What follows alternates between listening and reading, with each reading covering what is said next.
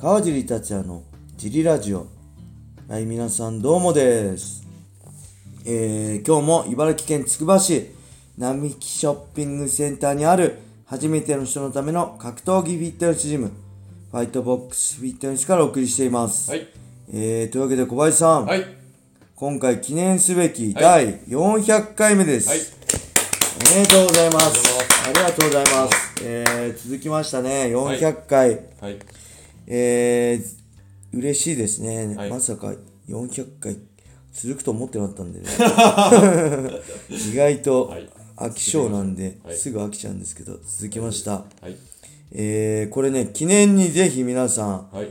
えー、冬の、冬物、ファイトボックスフィットネスやクラッシャーのね、はいグッズ、パーカーもあるんで、はい。このラジオの説明欄に載せてあるファイトボックスフィットネスのベースショップから、はい。えー購入していただけるとめっちゃ喜びます。ますよろしくお願いします。そんなわけで、はい。まあ、記念すべきはい。400回目のはい。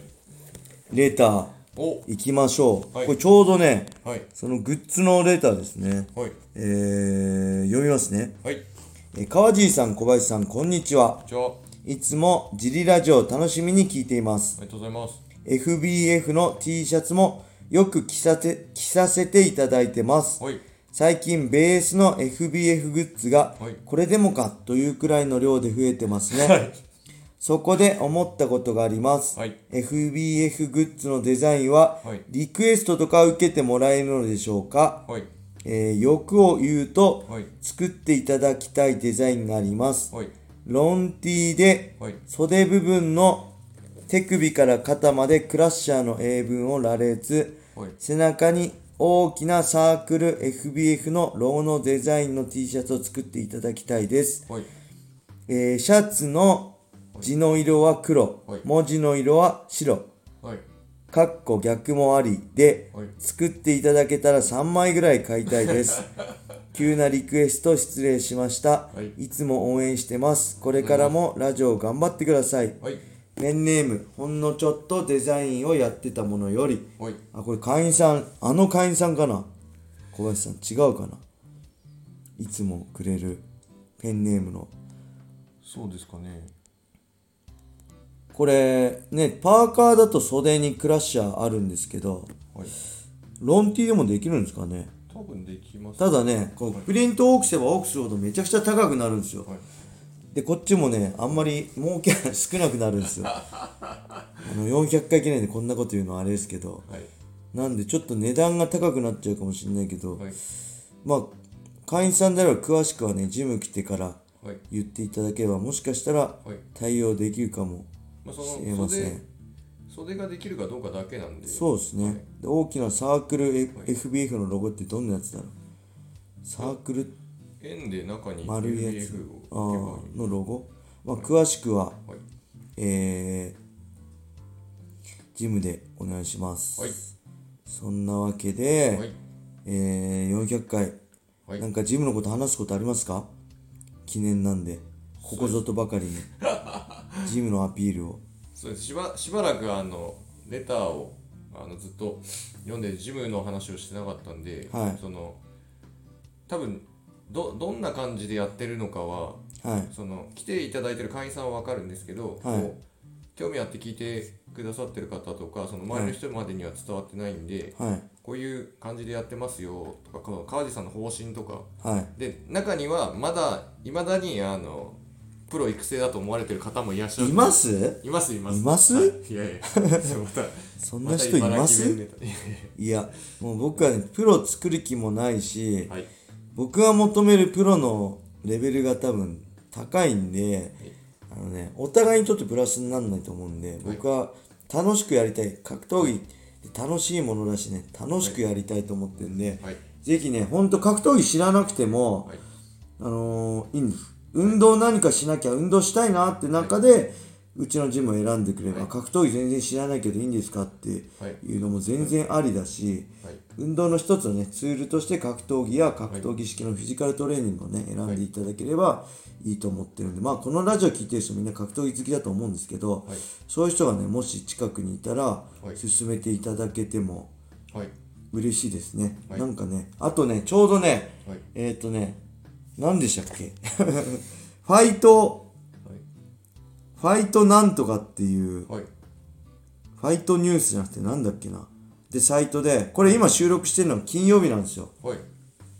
今日からね、はい。あのー出てると思うんではい。バトルニュースバトルニュースっていうサイトと、はい。えっ、ー、とねヤフーニュースに載ってて、はい。えー僕のインタビューが載ってる。お。格闘技の入り口はファイプロでしたっていうね。はいあのそれ読んでいただければよりわかると思うんで、僕の気持ちがね、はい。あのそれをぜひツイッターでもこの後ね、はい。シェアするんではい。読んでいただけると嬉しいです。とにかくね、はい。なんだろう。もう本当に楽しければ何でもいいんですよね僕は。格闘技って楽しいなって分かってもらえればそれが正解だと思ってるんで、はい。あの向き合い方は人それぞれ自由にしてくださいって感じなんですよ。はい。あのーもちろん本格的な技術を教えるんでコツコツ続ければ強くなれるし、ただ強くなるってことは目的じゃなくて、はい。僕はね楽しんでいたら強くなっちゃいましたぐらいの感じが一番いいと思うんですよね、あのー僕もそうだったし僕元からプロ目指してたわけじゃない。楽しいから続けてたら強くなってじゃあ試合してみるかって感じだったんで、何よりもね、はい。楽しむことが一番だと思うし、はい。目的は本当ダイエットでもねストレス発散でも肉体改造でもはい。体力アップでもねはい。あの強くなりたいでも、えー、本当精神メンタル的にね強くなって自分に自信持てて人に優しくなれるっていうのを僕は思うんではい。それも含めて理由は何でもいいんで、はい。まあ、何かね自分を変えたいはい。きっかけの一つとしてジムを選んでもらえればはい。嬉しいかなと思います、はい。今後ともねブレずにはい。その、ね、考えコンセプトはブレずにはい。やっていきたいと思います。はい。はい。それでははい。今日はこれでというわけにはいかず もう一個いきます。はいえー、っと順番に行きますね。はい。ありえー、川地さん小林さんいつも楽しく聞いています。がとうございます。えー、来人のクレベル選手へのオファーの件でいろいろありましたが、はい。選手はどれくらい前からオファーがあり正式な契約になるのですか、はい。えー川尻さんが試合してきた中で一番余裕があったオファーの期間と、一番短かったオファーの期間を聞いてみたいです。お答えお待ちしております、はいうーんまあクレベルの件っていうのは本当はクレベルとね、はい。あのー10月今度のねライジンライジン31で、はい。えー、斉藤選手のタイトルマッチの相手としてクレベルをオファーしたんだけど、はい。ちょっと減量が間に合わないとはい。いうことで、はい。クレベルに断られて、はい。じゃあちょっと伸ばすよって11月にどうだって言ってはい。やろうとしたら今度クレベルが足怪我したってことで試合受けられないってことになってはい。たんですけどいや会場に来たクレベルがなんとね、はい。走ってたっていうとこを目撃されたっていうのがあーあったらしいですね。なんで、はい。まあ実際わかんないです。どっちがどう本当に怪我してたはいこと可能性ももちろんあるし、そうじゃない可能性もあるとは思うんですけど、はい。まあ、そういういざこざの中で、はい。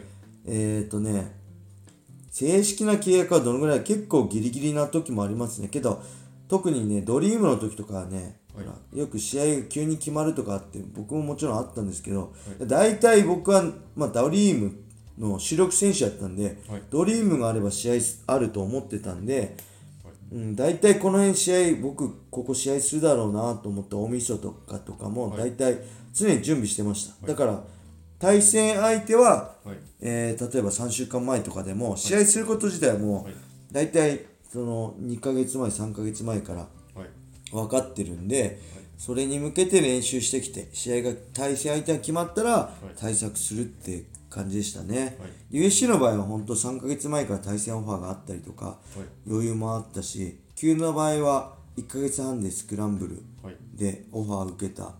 デニス・バミューデ戦もあったしで新人の頃はね、うんと誰かが怪我して急にどうっていう話もあって、一回受けたんだけどねやっぱ無理だなと思って断ったこともありましたデビューして、1年間休んでる間ですね、うん。なんで若い子はあのーいつでもチャンスがあったらね、はい。あのしっかりそれを掴み取れるように常にベスある程度のコンディションでいて1週間前のオファーでも受けれるようにした方がいいかなと思います。はい。これね結構勘違いしてる人がいるんですけど、特にメジャー団体とかになると僕これ何回も言っててねもうしつこいかもしれないですけどはい。あのチャンスはその時しかないです。で、ないです。格闘家にとって。一回例えばタイトルマッチのオファーが来て、はい。あのーまだちょっと今コンディション整ってないしはい。ちょっと今回断って次来たらやりますって言うけどもう次はないですね。これ間違いないです。チャンスは1回しかないです。そこでつチャンスをつかみ取るかつかみ取らないか。はい。